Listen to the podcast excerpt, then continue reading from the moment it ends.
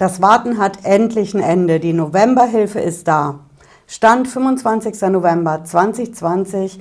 Jetzt können alle Firmen, alle Selbstständigen in Deutschland für den November-Lockdown den Antrag stellen auf diese Novemberhilfe. Ich erkläre heute ganz genau, wie das geht. Wir gehen das Formular der Reihe nach durch, damit Sie die Einträge da alle richtig machen und schnell ans Geld kommen. Und vor allen Dingen, ich erkläre, welche Fallstricke da drin stecken. Bleiben Sie dran, bis gleich.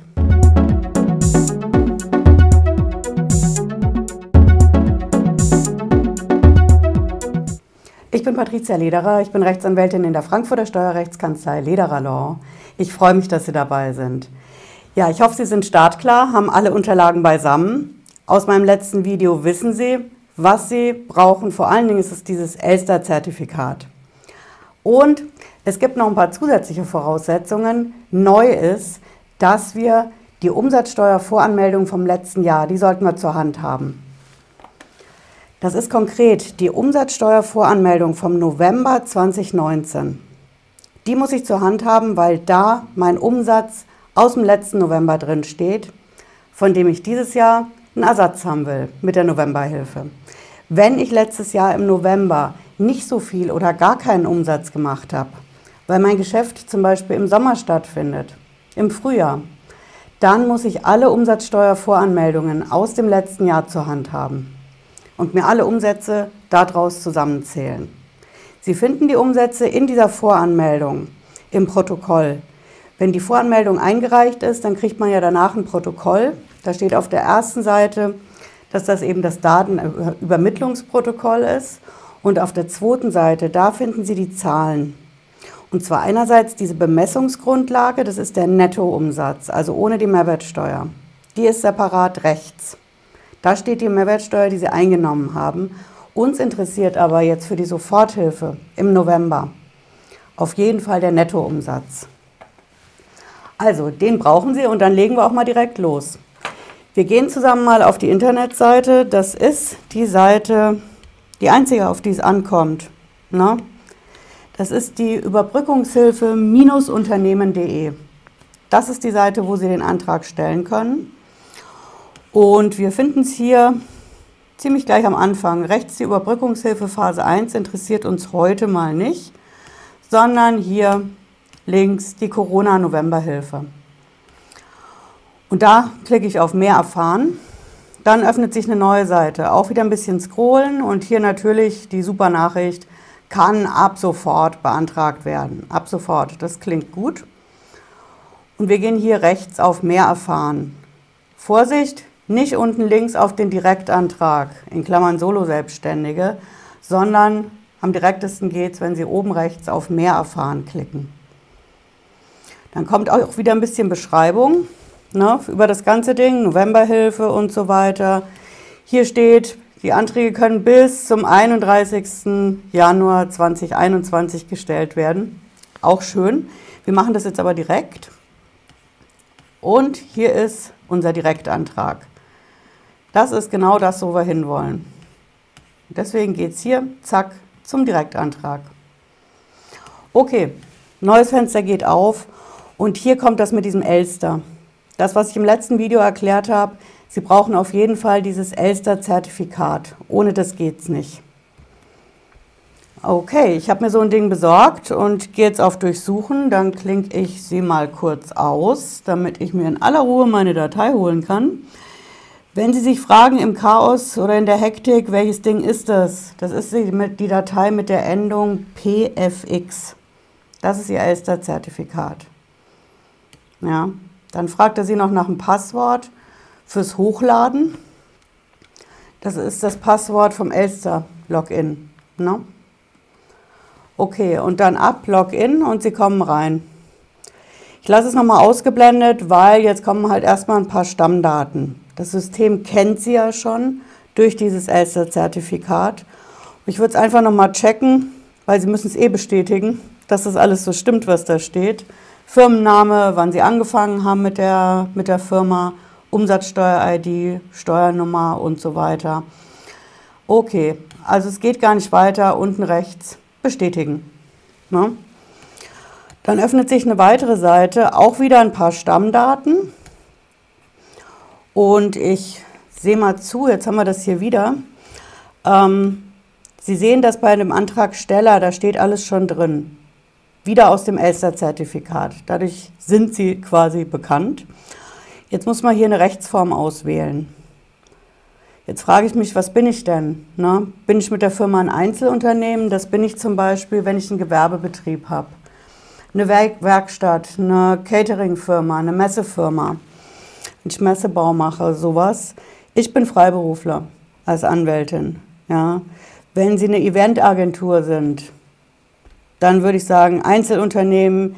Wenn Sie es zusammen mit einem Partner machen, sind Sie entweder eine GBR oder eine Partnerschaftsgesellschaft. Oder Sie sind das, was wir in Deutschland als Konkurrenz zur Limited haben aus UK. Sie sind eine Unternehmergesellschaft, haftungsbeschränkt. Das ist die UG. Auf jeden Fall muss man hier was auswählen, sonst geht es nicht weiter. Ne? Jetzt gehe ich noch mal ein bisschen raus, weil jetzt hier wieder Stammdaten kommen. Ne? Und jetzt wird es wieder ein bisschen komplizierter. So, Branche. Ich muss meine Branche eingeben, das ist ein Pflichtfeld. Wenn ich mich jetzt frage, oh Gott, was bin ich? Ne? Hier Anwalt, haben wir vier verschiedene Sachen, was geht. Ich wäre jetzt eine, mit meinen Kollegen eine Rechtsanwaltskanzlei ohne Notariat. Das kann ich auswählen. Dann kommt auch gleich automatisch so ein Branchenschlüssel. Wenn Sie jetzt äh, sagen, ich mache in der Eventbranche, dann gucke ich mal, was habe ich in der Eventbranche hier. Hier habe ich verschiedene Sachen, wo ich auswählen kann. Ne? Ich bin zum Beispiel ein Caterer. Auch wieder Branchenschlüssel direkt automatisch. Ne? Dann als nächstes muss ich mein zuständiges Finanzamt eingeben. Wenn Sie sich fragen, oh, das habe ich jetzt nicht auswendig, vor allen Dingen, wenn es wie bei uns in Frankfurt ist, ja, da haben wir Finanzamt Frankfurt am Main römisch 1, 2, 3, 4, 5. München auch sowas. Alle größeren haben immer verschiedene Nummern. Diese Nummer muss mit dabei stehen. Und wenn Sie sich fragen, wo finde ich das? Auf den letzten Steuerbescheid schauen. Da steht das ganz oben. Ihr zuständiges Finanzamt. Ein Stückchen weiter drunter müssen Sie die steuerliche Identifikationsnummer eintragen. Das ist auch ein Pflichtfeld. Ne, sieht man hier mit dem roten Stern. Ähm, die steuerliche ID ist ein schwieriges Thema. Wo finde ich das Ding? Auch wieder auf dem letzten Steuerbescheid. Da würde ich drauf gucken. Beim Steuerbescheid ist es so, dass oben ja das Adressfeld steht. Da stehen Sie drin mit Ihrer Adresse, mit der Firma. Und oben drüber, da steht auf der einen Seite die Steuernummer, oben links. Und direkt, ich meine, es steht oben drüber, steht die Steuer-ID. Das ist also nicht die Umsatzsteuer-ID. Die Steuer-ID ist was komplett anderes. Ja. Also die vom Steuerbescheid nehmen. Das ist wirklich wichtig, denn die Umsatzsteuer-ID, die fragt das System getrennt ab und hat sie auch durch ihr Elster-Zertifikat schon drin. Aber die Steuer-ID ist was anderes. Ja. Okay, wir gehen mal ein Stück weiter runter und schauen mal, wie es weitergeht. Jetzt kommt wieder hier von mir persönliche Steuernummer, das geht natürlich nicht. Und als nächstes IBAN. Sie können die IBAN eintragen und das ist wirklich wichtig, dass Sie da eine korrekte Nummer eingeben. Bei der IBAN ist es einfach so, ähm, am Anfang dieses DE, ne, Großbuchstaben, dann kommen zwei Zahlen, dann kommt diese Bankleitzahl von früher und die Kontonummer. Das ist Ihre IBAN-Nummer. Finden Sie zum Beispiel auf den Kontoauszügen und ganz wichtig, ohne Leerschritte. Ne? Alles einfach hier ohne Leerschritte eingeben. So, jetzt kann ich auch wieder im Bildschirm teilen. Dann kommt hier der Teil. Ja, Antragsberechtigung. Sind Sie direkt betroffen oder indirekt betroffen? Direkt betroffen ist zum Beispiel, wenn Sie eine Gastwirtschaft haben, wenn Sie Gastronom sind. Indirekt betroffen wenn Sie ein Zulieferer von der Gastronomie sind. Na, dann haben Sie nicht direkt eine Schließung im November von der Firma, aber Sie beliefern Firmen, die geschlossen haben mussten. Also direkt oder indirekt. Und das muss man auch hier als nächstes auswählen. Ja, wenn ich direkt betroffen bin, gleich die erste Auswahl. Ansonsten kann ich auch indirekt auswählen. Wir machen jetzt hier mal direkt. Dann geht es weiter mit den Bestätigungen zur Antragsberechtigung. Ja, das ist genauso wie bei der Soforthilfe und bei der Überbrückungshilfe Phase 1 und 2 auch. Ähm, das ist im Prinzip friss oder stirb. Sie müssen überall ein Häkchen setzen. Und was man da so anhakt, ne? Klar, das Unternehmen gibt's, die Firma gibt's, ich habe keine Insolvenz angemeldet, solche Sachen. Ne? Ich bestätige, dass ich am Markt bin, dass ich tätig bin. Das muss mein Hauptjob sein. Ja. Ich würde mir die Dinger durchlesen, denn äh, wenn ich hier ein Häkchen mache und das stimmt gar nicht, das trifft nicht auf mich zu, dann habe ich ein Problem wegen Subventionsbetrug. Ja. Deswegen durchlesen. Ich werde auch mal einen Screenshot machen. Ja, da sind auf jeden Fall die ganzen Kröten drin, die man so schlucken muss. Ähm, es gibt keinen Anspruch, das ist mir auch klar, auf die Novemberhilfe. Was da auch drin steckt, ist, ähm, dass sie auf zwei ganz wesentliche Dinge verzichten. Und zwar ist es das Bankgeheimnis und das Steuergeheimnis. Beides, da ist ein Pflichtverzicht drin, ohne das kann man das Ding nicht beantragen. Und das bedeutet im Endeffekt, diese ganze Novemberhilfe ist genauso aufgebaut wie auch schon die Überbrückungshilfe. Das basiert darauf, dass man das kontrollieren kann als Behörde. Und welche Behörde kann das am besten? Natürlich das Finanzamt. Ne? Finanzamt kennt ihre Zahlen aus den Umsatzsteuervoranmeldungen und das Finanzamt will natürlich am Ende kontrollieren. Und wie kontrolliert sich es am besten? Indem man ins Konto guckt. Und deswegen ist hier das Bankgeheimnis und das Steuergeheimnis als Verzicht drin. Jetzt werden sich viele fragen, naja gut, wieso denn das Steuergeheimnis? Es muss in beide Richtungen gehen bei der Kontrollinstanz. Wir haben bei der Nummer einerseits das Finanzamt mit dabei, über das läuft auch die Auszahlung. Und auf der anderen Seite aber auch die Bewilligungsbehörde vom jeweiligen Bundesland. Und die will natürlich auch kontrollieren. Also will das Finanzamt ins Konto reingucken und die Bewilligungsbehörde, zum Beispiel das Regierungspräsidium, die möchte auch gern beim Finanzamt ins Steuergeheimnis reinschauen. Ja, wenn Sie das nicht wollen, dann würde ich an der Stelle jetzt abschalten und auf jeden Fall keine Häkchen setzen, dann geht es aber unten auch nicht weiter in dem Formular. Okay, alles angehakt. Dann kommt wieder ein bisschen Erklärungstext. Man soll sich durchlesen, einfach weil alles, was da drin steht, anders als bei der Soforthilfe im Frühjahr, hat man es diesmal schwarz auf weiß und wer das Ding unterschreibt, muss sich darüber wirklich im Klaren sein, dass das bei den nächsten Steuerprüfungen natürlich ein Thema sein wird, aber eben auch, wenn mir das Ding in echt gar nicht zustand, dann habe ich ein Problem mit dem Thema Subventionsbetrug. Sollte ich auch mal ein Video zu machen. So, am Schluss haben wir dann hier noch, ja, ich willige ein, ja, muss ich auch, ne? So, dann haben wir hier noch die Berechnung der Förderhöhe. Da muss ich sagen, seit wann gibt es meine Firma? Standardmäßig bin ich schon länger am Markt als ein Jahr. Ich kann aber auch hier als Gründer mich eintragen, indem ich das zweite Datum wähle. Ne, zwischen 1.11.19 und 31.10.20 habe ich gegründet. Und dann kommt mein Umsatz. Jetzt, das ist die Nummer, wo ich gesagt habe, äh, mit den Umsatzsteuervoranmeldungen. Jetzt brauche ich die. Standardmäßig ist hier als erstes angehakt November 19. Das ist der Klassiker. Ich habe das ganze Jahr über relativ gleichbleibende Umsätze oder ich mache im November meinen Hauptumsatz. Dann trage ich da den Betrag ein. Also zum Beispiel 5000 Euro. No? Mache mal zur Sicherheit ein Komma, wer weiß, was unten bei rauskommt. So, ich kann aber auch das gesamte Jahr 19 nehmen.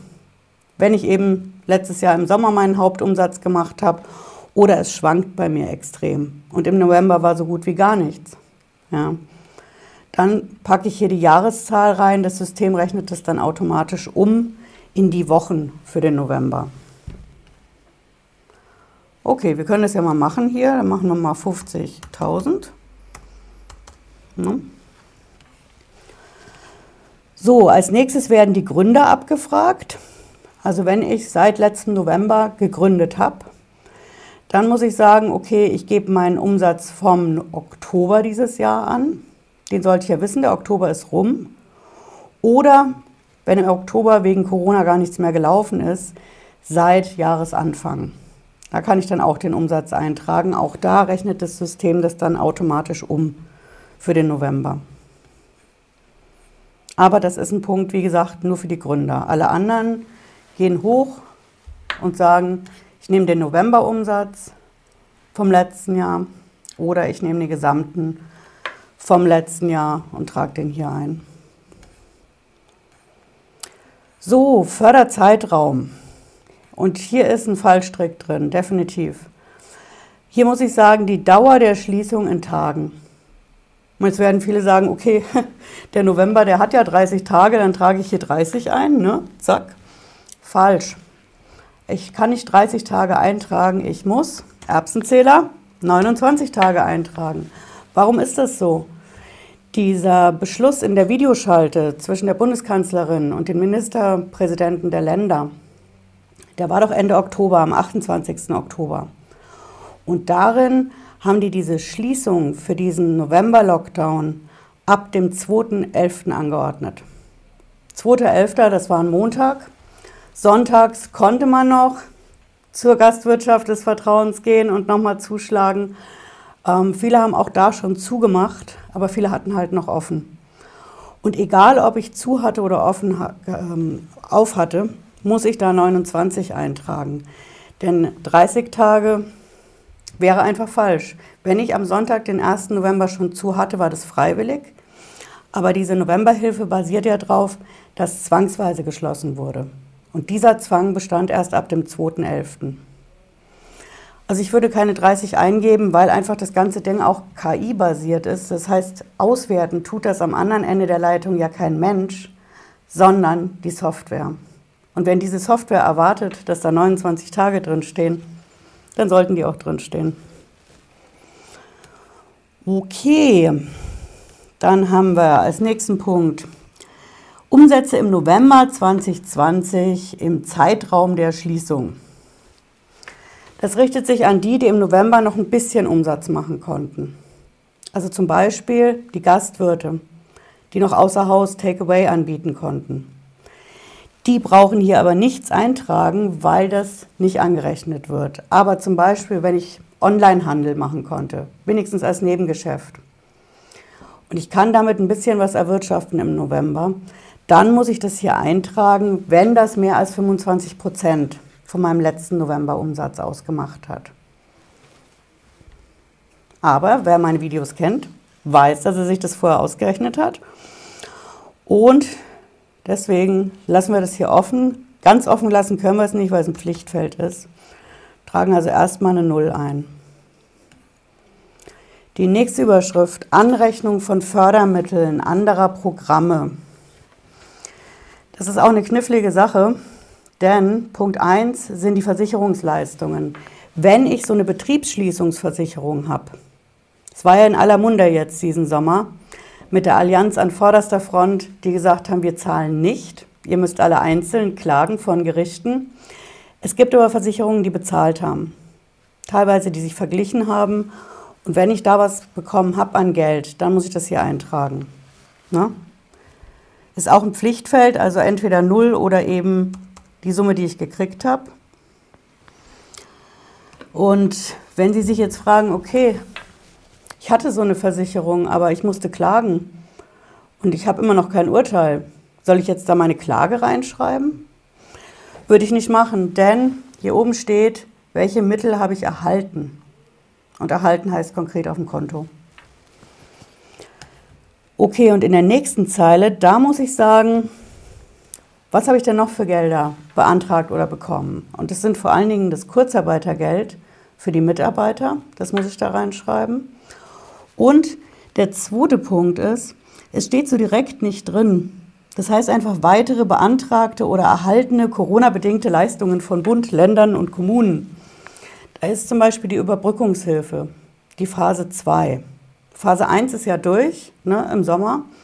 Phase 2 deckt den September bis Dezember ab. Und wenn ich so einen Antrag laufen habe, das Geld dauert ja noch, bis es kommt, aber wenn ich so einen Antrag laufen habe, muss der da rein. Und das ist anders als beim ersten Punkt, weil, jetzt werden sich viele fragen, ich habe ja doch diesen Antrag gestellt, aber ich habe noch nicht mal einen Bewilligungsbescheid und ich habe auch gar kein Geld auf dem Konto.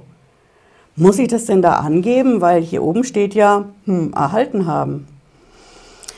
Ja, ich würde sagen, muss in dem Fall, weil wenn wir Juristen was nicht so genau wissen, dann legen wir aus und interpretieren.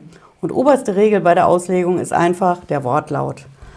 Und der Wortlaut hier ist, Sie sehen es ganz eindeutig, weitere beantragte oder erhaltene Corona-Leistungen.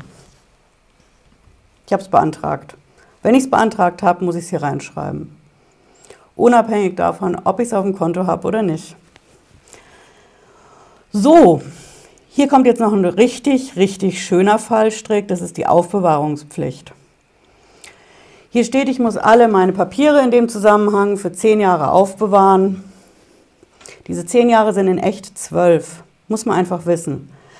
Warum ist das so? Das knüpft mit dieser Aufbewahrungspflicht, viele kennen das aus dem Handelsgesetzbuch, das knüpft einfach an die Steuer an. Wenn ich meine Steuer abgebe, muss ich es zehn Jahre lang aufheben. Alles an Papier oder an Dateien.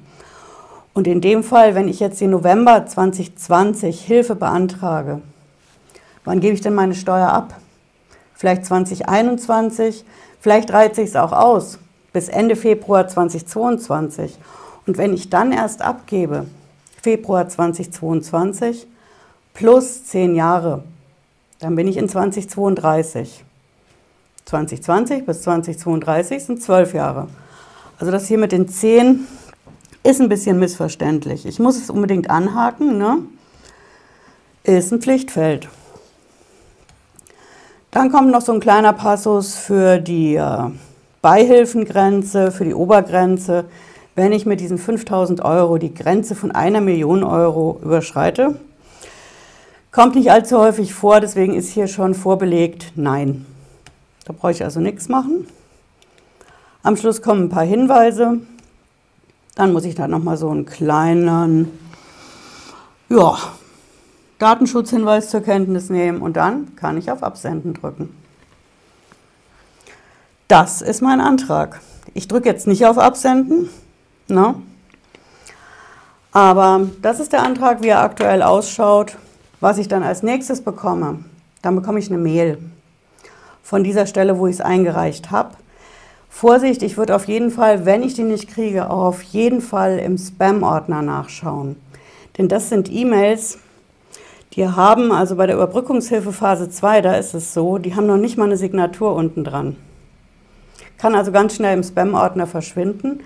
Wenn ich diese Mail bekomme, dann bestätigt mir die Behörde, dass mein Antrag eingegangen ist. Nicht mehr und nicht weniger. Und dann heißt es warten. Ja, viele fragen sich jetzt natürlich, wie lange muss ich denn warten, weil Novemberhilfe in fünf Tagen ist der November ja schon rum. Es soll Abschlagszahlungen geben, also so eine Art Vorschuss, Vorauszahlungen. Zumindest hat das der Bundeswirtschaftsminister und der Bundesfinanzminister gesagt. Wann das kommt, ob das noch im November kommt, steht in den Sternen. Wenn es läuft wie bei der Überbrückungshilfe Phase 2, die war ja, Sie werden es erinnern, von September bis Dezember gedacht. Das Geld ist immer, ist immer noch nicht da. Das Geld für September bis Dezember ist Ende November noch nicht da. Und das wird natürlich immer schwieriger, weil die Reserven der Firmen in Corona, die von Corona betroffen sind, allmählich aufgebraucht sind. Aber Fakt ist, wir können jetzt den Antrag einreichen, 25.11. Und wir müssen erstmal warten. Was sich jetzt als nächstes tut, ist natürlich klar. Wir müssen das Ganze ja für Dezember auch beantragen können. Dezember, der Lockdown ist noch nicht offiziell. Jetzt aktuell, während ich hier das Video mache, tagt die Bundeskanzlerin noch mit den Ministerpräsidenten der Länder. Aber bis mindestens Weihnachten wird uns der Lockdown erhalten bleiben. Das bedeutet, wir müssen für den Dezember auch eine Dezemberhilfe beantragen können. Aktuell geht es noch nicht. Das muss ab, spätestens ab nächster Woche muss das möglich sein.